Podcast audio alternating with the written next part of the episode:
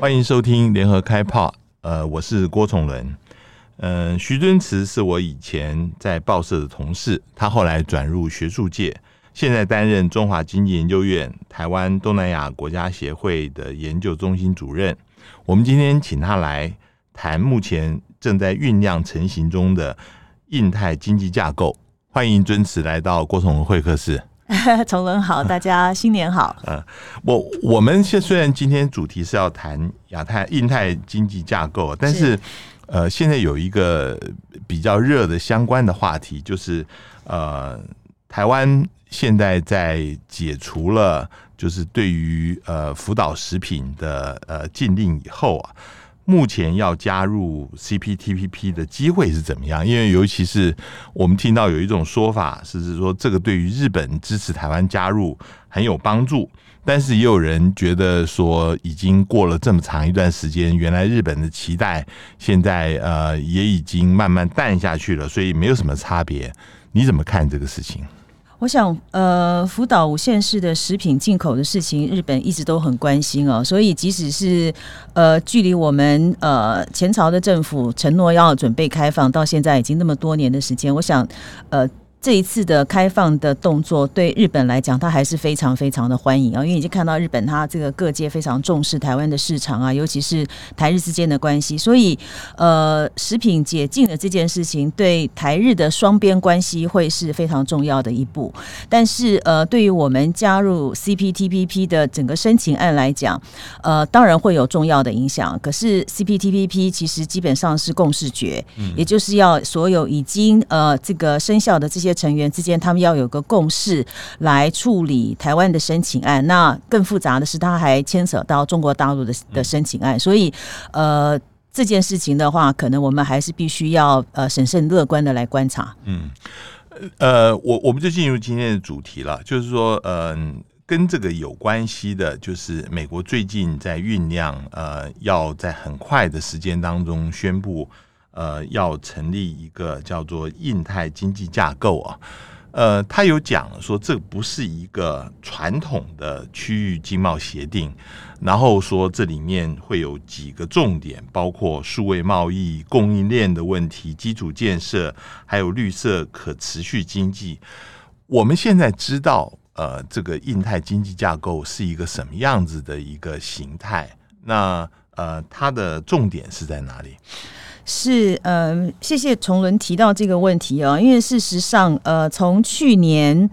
呃，拜登政府上来大概已经是十三个月嘛，哈。从去年的十月份啊，呃，拜登他呃在参加 EAS 就是东亚高峰会的时候，他其实就已经抛出来一个预告，说他预计要提出这个呃印太经济架构 （Indo-Pacific Economic Framework） 叫 IPEF，很拗口啊。那那时候的话，也大概就宣告了说，它其中会包含的几个重点啊，除了您刚刚提到的。呃，这个呃呃，数位经济，然后这个 supply chain 啊，所以说我们现在一天一天到晚在讲的这个供应链的韧性，然后这个呃脱碳 decarbonization 跟这个干净能源基础建设之外，另外还有两个，一个叫贸易便捷化。Trade facilitation，那另外还有一个也是这个呃，从前朝的川普政府到现在拜登政府一直在提的，叫做这个 worker standard，就是劳工标准哦。嗯、那这六个东西的话，其实从川普到现在的拜登，一直都是他们在经济施政上面的重点。所以呃，把这几个重点的东西放在一个所谓的架构里头的话，其实对于拜登政府，他想要诉求呃美国国内对他在经济政策。上面的支持，还有他要诉求对外界，包括他的盟友啊，包括东南亚啊、亚洲各国来讲，可以呃增加跟这些外界的国家之间的这些经济合作来讲，是他一个非常重要的施政的目标。所以，我们现在大概就是这个呃拭目以待啊，因为除了呃这个拜登他宣布已久的这个印太经济架构呃经呃印太经济架构呃准备要提出来之外，呃昨天。晚上，欧盟啊，二月八号晚上，欧盟也提出了欧盟也是大家期待已久的所谓的晶片法案哦。所以事实上，呃，这几个大的经济体其实陆陆续续都在提出来，他们因应疫情之后的新的世界经济的面貌的一些重要的施政目标。我的问题是啊，就说，嗯，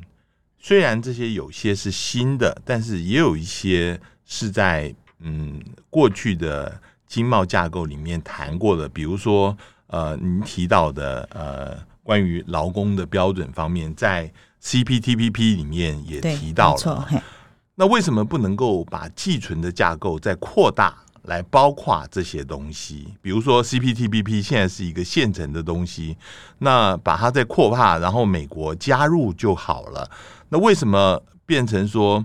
是不是因为美国没有办法加入 CPTP，所以要另起炉灶弄这个东西？是，这这是很好的观察啊，因为事实上这也是从川普到拜登以来，美国的学界、产业界一直在辩论的问题，就是您刚提到的几个重点啊，包括这个呃呃这个供应链的问题，包括基础建设，还有包括劳工标准的问题。其实过去从奥巴马时代到川普到现在的拜登，陆陆续续都提出来。那尤其奥巴马时代他推动的那个时候叫 TPP 嘛哈，包括劳工标准啊，包括数位经济啊。电商啊等等，其实里面都有非常完整的架构。那但是为什么现在呃，从川普开始到拜登要抛弃呃已经有的东西，TPP 的东西要重立重立，另外另起炉灶，但是是旧瓶装装新酒。那主要是因为过去这些年来，呃，世界跟美国的思维其实已经改变了。因为川普呃在任四年，其实他最成功的一个地方就是他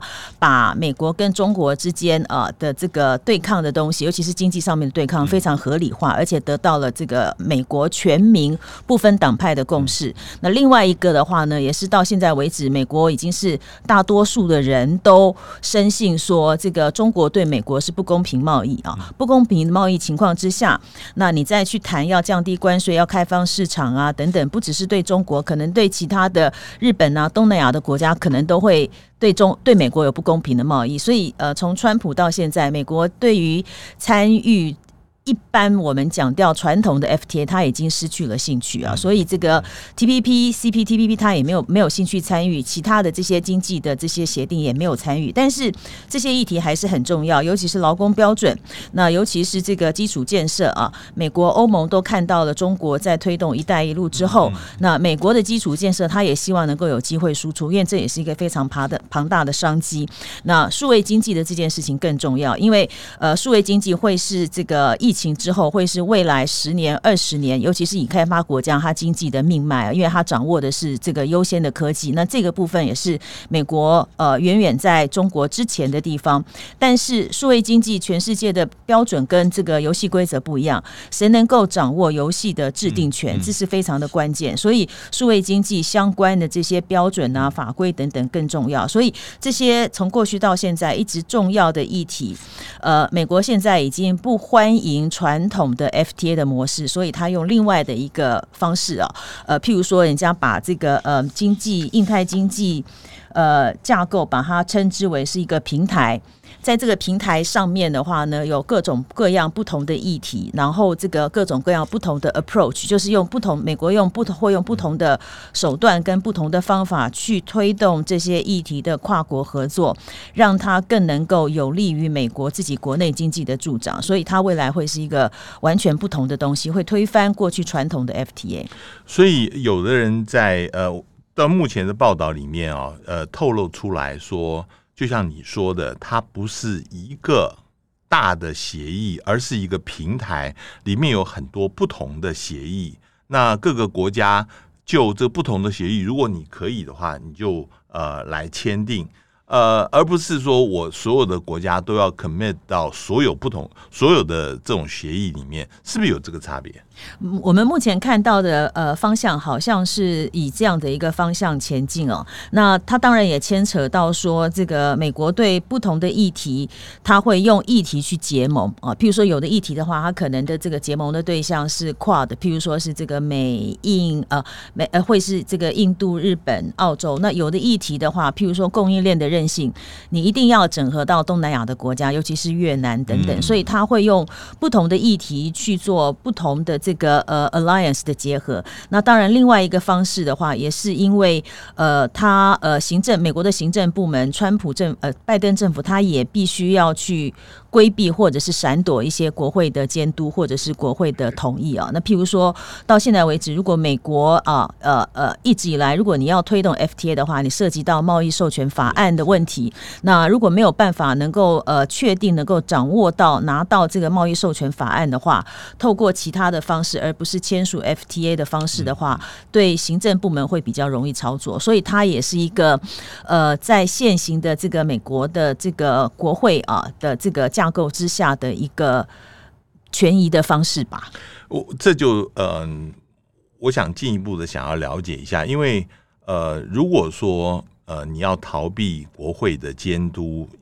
不要涉及到关税的减免的问题的话啊，那呃可不可能做得到？因为呃我们知道，就是为什么嗯。拜登政府不愿意加入 CPTPP 的很重要一个原因，就是在二零一六年跟二零二零年的选举的很重要的一个主轴，都是因为中西部很多工人他们担心，呃，继续的签这个贸易协定下去，他们的工作机会会没有。这个不仅是共和党呃强烈的这样子主张，连民主党里面的左派也是这样子的认为，所以现在。多数是一个共识，就是反对继续签这个贸易协定。但是你现在用印太经济架构，你用一个变相的方式，嗯，这样子国会会同意吗？或者是说，呃，你用这个避免掉这个呃这个减免关税的方式？难道国会将来不会再扩大？就是认为说，你这个协定还是要经过国会的授权，或最后要能够投票通过？这个问题要怎么解决？对，呃呃，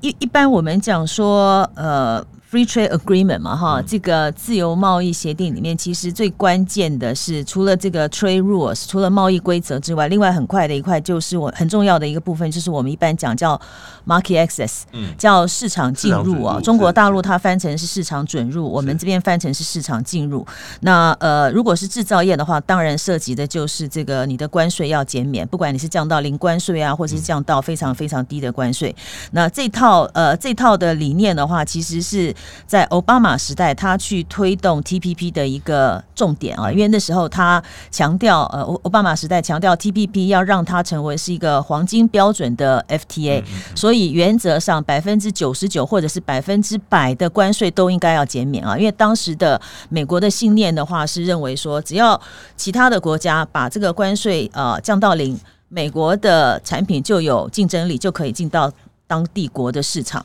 但是这样的一个信念到川普时代的时候被完全推翻啊！因为川普时代他提到的不是 free trade，他提到的是 fair trade，是公平贸易。因为他的这个诉诸美国的选民的支持是这个中国大陆长期以来对美国是不公平的贸易啊，所以这个呃，所有讲到这个关税减免啊等等，不止。不要继续推，而且甚至还要加关税啊！所以这个美呃川普时代才对呃中国增加了到现在为止还有三千多亿美元的这个二十五 percent 或者是这个七点五 percent 的关税。那本来大家也认为说这个拜登上来之后应该会扭转这样子的一个做法。那但是你看到拜登上来已经十三个月，他还是把川普时代加征的所谓三零一的关税还是保留，并没有要取消关税的意思啊！所以也显示说。呃，拜登政府他在权权衡美国国内的这些意见之后，他认为对若干的国家，尤其是出口导向啊，这个出口比较有竞争力的中国啊，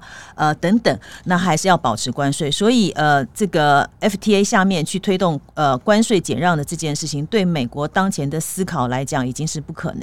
但是未来会不会若干的产品的话，它也要放宽这个 market access？因为你如果没有降税的诱因的话，对其他的国家来讲，他们跟美国去推动啊，或是去参加美国呃推动的这个印太经济架构，他们具体的诱因是什么？除了你的这个 like-minded 啊，你是这个志同道合、理念相同的这些经济伙伴的 partnership 之外，总是要有一些这个呃诱因啊。所以也有人认为说，会不会在这个十一月的其中选举之后，那这个拜登会提出一些有关于涉及到一些市场呃这个 market access 的东西，但是。另外一方面的话，也觉得说这样子的呃可行性也不高，因为整个目前美国的思考的话，它是第一是。基础建设非常重要。第二的话，他要掌握的是包括数位经济啊等等的这个制定权啊，游戏规则的制定权。那第三的话，当然包括说他还是呃要保护美国劳工的权益呀、啊，等等等等。所以这一套印度经呃这一套印太经济架构。未来的长相跟各界的期待会非常的不一样，但是要怎么样操作，我们也看到陆陆续续有一些资讯出来，可是可能还是要等到比较明确的东西出来后，大家才能够有比较清楚的评论。呃，这里面我觉得是有两面哈，一面是说希望呃美国对于目前的呃这个经济的形态，他希望能够掌握，但是还有一个情况是说。美国也希望能够在印太地区保持一个领导的地位，尤其是在中国大陆抗衡这方面啊。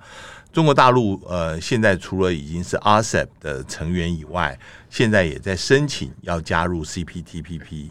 如果说呃给他也能够通过加入变成 CPTPP 的话，变成他在印太地区两个大的多边的经贸体系里面占有主要的地位，而美国没有。这个是呃，美国认为是一个很大的一个战略漏洞，所以美国现在急着要在这边来补啊。嗯，你觉得这个里面是不是也有跟中国对抗、大陆对抗的味道？换句话说，在未来的这个印太经济架构里面，是不是一个排除中国大陆的一个形态在这里？嗯，这这也是一个很重要的方向哦。我我昨天晚上参加这个美国的 Asia Foundation 啊，亚洲基金亚洲基金会，它有一个这个 webinar，也是在讲这个印太的经济整合啊等等。那美国有很大的一派，包括智库啊学者，到现在为止都还是认为拜登不回去参加 CPTPP 是他战略上一个非常呃这个非常大的一个漏洞哦。那也会影响到美美国，呃，不只是在全球的 leadership，也会影响到美国在亚太地区跟盟友的合作。那所以，我我这边手边也有一本是美国的 CSIS 啊，它的一个报告，里面也是一再的提到说。对川拜登来讲，最重要的做法，他就是第一，应该是回到 CPTPP 啊，其他的话都好解决。但是显然，这个在政治上的可行性被呃这个呃白宫认为是不太可行啊。所以您刚讲的 CPTPP 的这部分，美国已经到现在为止已经非常明确的是说，短期内他不会考虑回去啊。所以呃。放掉 CPTPP 也放掉其他的 FTA，那另外走到这个 Indo-Pacific Economic Framework，那当然目前为止的话，美国是没有提到说，没有在任何地方有明指说他会排除特定的国家，包括中国。但是呃，你看到从川普开始啊，到现在的拜登，甚至是欧盟等等，经常用的一个关键字叫做 like-minded partner 啊。当他提到这个呃呃 like-minded 啊，就是我们讲这个。呃，志同道合，或者是信念一致啊，或者是呃，另外一个关键是是有这个 shared 的这个呃呃 value 啊，享有共同的这些价值观啊。当讲到这些关键字的时候，其实就把中国大陆已经排除排除在内啊。所以没有明指，但是呃呃，如果涉及到这个是不是有共同的价值观呃，中国是包不包括在内的。但是同样是这个呃共产主义，越南啊，对美国来讲就是这个 like-minded partner 啊，所以很。很多地方也会让很多外界的一些这个讨论啊、批评啊等等，认为美国其实呃还是要排除中国大陆，但是他拿出来各种各样的一些理由啊等等，要信念相同啊等等，其实并没有一个非常缜密呃缜密的一个一致性。我我想特别提到，就是接下来谈对于印太呃区域里面其他的国家。呃，要怎么样来因应这个情况啊？嗯、当然，日本啊、澳大利亚这些国家跟美国经济发展程度比较接近，他们也有 FTA 的签订，这比较没有问题。问题是像越南，问题是像印尼这些国家，那他们在跟美国贸易的时候，我们老实说，其实是不是一个 fair trade 啊？哈。嗯，他其实就是运用他的比较低廉的工资哦，可能比较呃不好的劳工环境，呃，才能够用比较价廉的进口货来跟美国竞争嘛。那如果说你用同一套标准，呃，市场准入、市场进入来排除中国大陆的话，那你怎么样子对于这些国家，你要用什么方法来把他们呃纳入你的范围？这个就是一个我我在讲说，这是一个会变成会不会变成一个矛盾的一个问题？你在排除了，或者你用某一种原则在排除了一些 unfair 的。不公平的贸易的时候，其实你也把这些你原来希望能够提息的、希望能够把它纳入你的影响力的这些国家，也同时把它排除掉了。像你现在如果要成立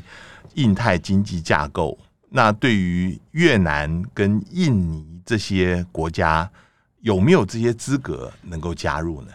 对，这也是呃，到目前为止讨论的一个一个关键呢，因为呃，很清楚的是，呃，这个印太经济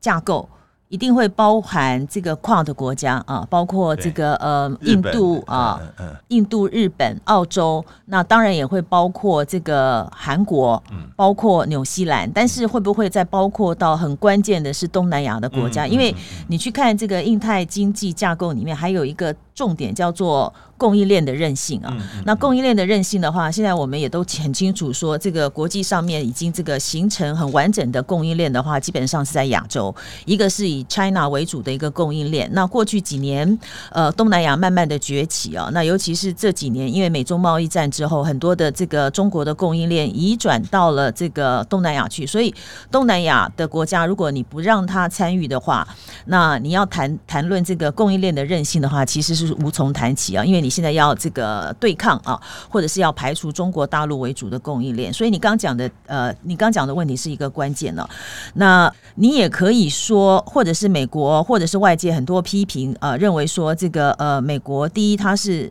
它有不同的标准啊，因为您刚刚讲到的劳工的问题啊等等，那呃或者是说这个呃它的这个呃很多环环保的问题等等啊，那其实很多发展中的国家的情况一样啊，不见得会比中国大陆更更好或者是更差，那这也是涉及到其实在二零零一二零零二。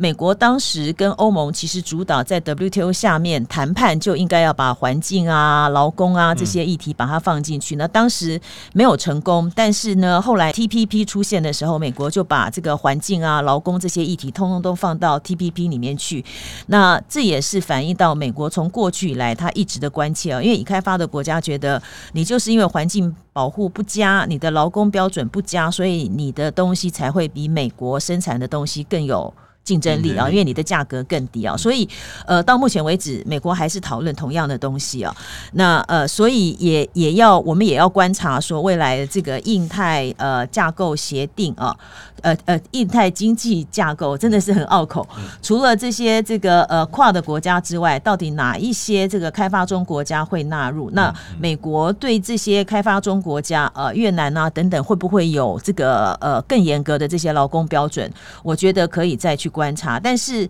呃，另外一个角度来看，那呃，所谓的劳工标准，国际上是有 ILO，基本上在 ILO 有一系列的这些劳工标准嘛，哈。那美国自己国际劳工组织，对对对，国际国际劳工组织。那美国自己的话，其实有几个 ILO 的这些 convention，它也没有完全 ratify，也完全没有批准。所以呃，这个美国所提倡的这个劳工标准，也不是呃所有 ILO 通过的这些关键的劳工标准，而是美国自己认定有几个非常关键的劳工标准，所以。这些的话，其实未来都会是美国自己更重视的这些劳工标准，会放到它的这个 Indo-Pacific 的这个经济架构里头去。嗯、我最后就想问，呃，尊慈，就是台湾现在要参与这个印太经济架构，它的可能性是怎么样？我们前面最早开始的时候提到 CPTPP，可能不像大家所想的这么容易。现在 RCEP。因为中国大陆已经在里面了，你两岸之间如果政治上没有和解，也很难加进去。所以现在看起来，似乎这个印太经济架构是台湾要参与这个区域经济组织里面最好的一个机会了。你你觉得现在目前的情况怎么样？我我先回应一下 CPTPP 的问题啊，因为嗯，对台湾来讲的话，其实参加 CPTPP 是 CP 应该是各界包还有这个 CPTPP 的成员。呃，所乐见的事情啊，因为任何的 FTA 其实都希望能够扩大它的成员。那但是现在台湾要加入 CPTPP，涉及到的是政治的问题，而不是经济的议题啊。因为各国也都承认说，台湾呃参加 CPTPP 的高标准啊，除了我们刚刚讲的这个食品啊，或者是食品的问题之外，其他在市场开放啊等等，我们是相当高标准的。所以这一块的话，是有待 CPTPP 的成员他要共视觉去解决这个政治性的议题。所以。呃，我我我自己认为，终究是会让台湾参与啊，只是中间这个过程的话，会推多会动多久的话，这是一个很大的问题。我打一下，如果是这样子的话，因为呃，中国大陆也已经申请了啊，所以这会像是怎么样？会像呃 W。T O 一样，就是等于两岸同时同一个时间一起加入吗？还是怎么样？所以现在就很有趣，因为这个呃，去年九月嘛，哈，这个呃，中国然后台湾呃，陆续呃提出申请之后，那呃几个有几个成员有出来表态啊，那这个包括说这个呃欢迎中呃，包括说认为中国大陆不适合参加，然后这个很很困难啊，或者是包括欢迎中国大陆要加入啊等等，但是对于台湾要加入的这件事情的话，其实 CPTPP 的成员，呃，除了澳洲这几个国家之外，其他的尤其是东协的国家，其实并没有很清楚的表态啊。那没有表态的话，其实不见得是他们反对，而是他们要等内部的这个共识决有一个更清楚的立场之后，这些不同的国家他才会才会表态。所以您讲的他会是用什么样的方式？是把这个两岸的申请案是并案处理呢，还是要分案处理？那会不会像像以前一样有一个我们所谓的 WTO 的模式啊，就是这个一前一后，即使中间只是差了三个礼拜，或者是最早的时候有这个 APEC 模式是同时。同时加入哦，这些可能都是在目前这些国家它的这个缜密的思考当中。那去年中国呃，去年日本是 CPTPP 的这个轮值主席国，那呃，今年是新加坡是 CPTPP 的轮值主席国，所以这就会是轮值主席国里面最重要的责任啊。那呃，我们也都认为说，呃，新加坡对于处理这些很复杂的经呃政治议题的话，它是有它的这个经验啊，所以它一定会在 consult 所有的成员。啊的这个同意之下的话，他会有一套最好的安排。那印太经济架构的这个部分呢，我觉得他并没有要排除台湾啊，尤其他如果不是一个 trade agreement 的话，那其实要让台湾的参，要让台湾加入的话，其实在政治上啊等等的话，不是太大的困难。那在合理性，尤其是台湾对这些议题的重要的这个角色来讲的话，他一定会想办法让台湾可以用什么样的一个方式，什么样的一个形式来参加。我。我们呃在呃最近的一年当中，跟呃美方有做过几次呃经贸咨商哈，对，要供供应链韧性的讨论，供应链韧性讨论。其实这些呃这些题目，其实也是未来这个印太经济架构里面的题目。这是不是意味着我们已经在做热身的预备谈判的准备了？川普时代，台湾跟美国在供应链韧性上面，还有这个基础建设的合作嘛，哈，第三国基础建设啊的合作上面，其实就有就有很多讨论。那其他的议题的话，其实过去在台美的 TIFA 下面也有讨论。那呃，以另外一个这六个大议题里面的一个叫呃贸易便捷化，贸易便捷化，其实在 WTO 下面贸易便捷化双方都已经 ratify，所以这些六个议题，其实台湾跟美国之间都已经有若干的合作，所以呃，到新的拜登提出来的这个印太经济架构下面，究竟要让什么样的，要究竟要以什么样的形式，让台湾能够很合理的参与，而不会引发这些政治上面的波澜，我觉得这会是拜登政府要要去思考的地方。但是，我想，呃，这个目前的状况啊，包括昨天的这个欧盟啊执委会，他在这个呃记者会里面，在在这个呃介绍他的这个晶片法案的时候，他们也特别提到说，非常欢迎台湾能够参加，因为台湾的台积电啊，在这个全世界的这个供应链上面非常的重要。所以，美国的话，当然也会积极的想要争取把台湾。纳入到这个经济架构里面的若干的议题或若干的角色，只是要怎么样做的话，我觉得他会呃他会去思考。那当然也会跟台湾有一个呃 consultation。我最后想问的就是说，如果呃我们现在资源是有限的哈。如果面对这三个现在目前可能成立的呃这个多边的经贸机构的话啊，一个是 RCEP，一个是 CPTPP，一个是未来的印太经济架构，你觉得我们应该把重点放在哪里？是不是呃印太经济架构跟 CPTPP 这个要并重，然后 RCEP 这边可能暂时搁在一边，还是呃应该要怎么样子来处理？因为毕竟嗯。你在一定的时间当中，呃，它的优先次序一定要先排出来才可以嘛？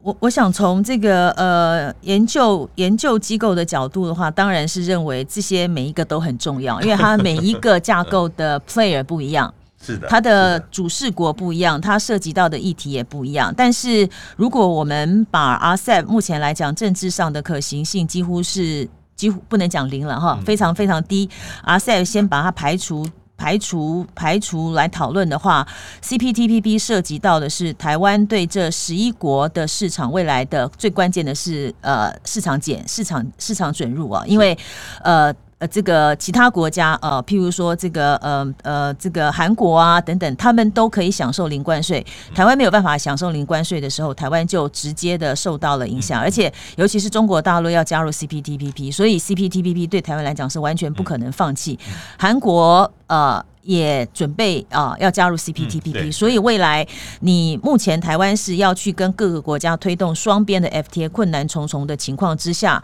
也许在这个呃十几个国家可以一起来参加的话，你可以一次可以处理掉十几个国家的贸易障碍的问题。所以 CPTPP 是呃当然是当仁不让啊。那呃印太。架构的话是完全不一样的东西，所以它没有关税减让的问题。你跟美国，呃，你加入之后的话，你的产品将来进到美国，你还是有关税的问题啊。但是，呃，它基本上是一个，就是美国一直讲的，台湾这边也一直讲的是一个这个 like-minded 的国家，共同的理念下的合作，所以它探讨的。呃，重点是一起来讨论啊，譬如说这些贸易规则的制定啊，数位数位贸易、数位经济的这些规则的制定，一起来探讨未来在这个基础建设的发展上面有没有合作的空间。那另外还有一个非常关键的，就是这个嗯呃减碳跟这个。呃，干净能源啊，因为这个台湾现在也宣布了二零五零啊等等，那全世界都要推动这件事情。还有一个供应链的韧性啊，因为不管台湾的工厂是设在中国，还是设在东南亚，或者是设在拉丁美洲，最终的目标的市场都是要到美国哈。所以你这个时候如果可以跟美国在供应链的韧性上面有一些若干的讨论的话，对于我们对美的出口，不管是直接出口或者是间接出口，即使它不涉及到。关税减让的问题也会有非常大的帮助。